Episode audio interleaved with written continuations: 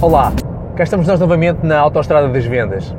Olha, e hoje vou partilhar com vocês o que aconteceu de bom num cliente grande que nós estamos a trabalhar e como é que nós estamos a conseguir aumentar a taxa de fecho, como é que nós estamos a conseguir aumentar vendas. Então, olha, o que se passava nesta empresa é que eles recebem muitos contactos de e-mail, ou seja, muito cliente interessado em receber proposta, em pedir uma reunião. Então, o que é que nós fizemos para evoluir a taxa de fecho? Ou seja, normalmente qual é o circuito? A empresa recebe o e-mail, o comercial entra em contato com o cliente, marca a reunião e vai à reunião. Então nós quisemos perceber o que é que eles andavam a fazer e como é que nós podíamos otimizar isto. Então olha, o que nós fizemos para evoluir foi, ok, recebemos um e-mail do cliente com pedido de proposta ou com pedido de reunião. Então a partir daí nós dissemos ao comercial, para, vamos analisar quem é esse cliente, mete esse e-mail no Google, descobre quem é, prepara um bom conjunto de perguntas de forma a que tu, antes de ir à reunião, tu no mínimo estejas preparado para apresentar uma proposta com preço adequado à necessidade do cliente.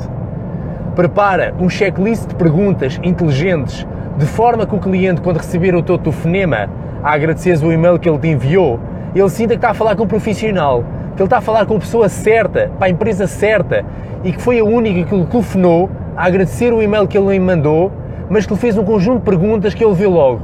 Espera, esta empresa eles são profissionais, nesta empresa eles são especialistas. Eles estão aqui a fazer um conjunto de perguntas antes de terem uma reunião comigo ou antes de me enviarem uma proposta, que eles não estão preocupados em me darem preço.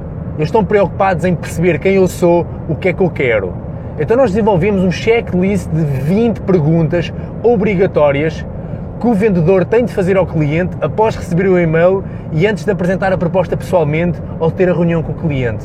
Equipa, então isto está a ser um grande diferencial, porque nós estamos a ter um conjunto de informações muito boas, únicas, de forma que quando nós vamos apresentar a proposta ao cliente, nós sabemos que é aquilo que o cliente quer e não é só mais uma proposta standard e tipo que nós temos. Este está a ser o diferencial deste processo.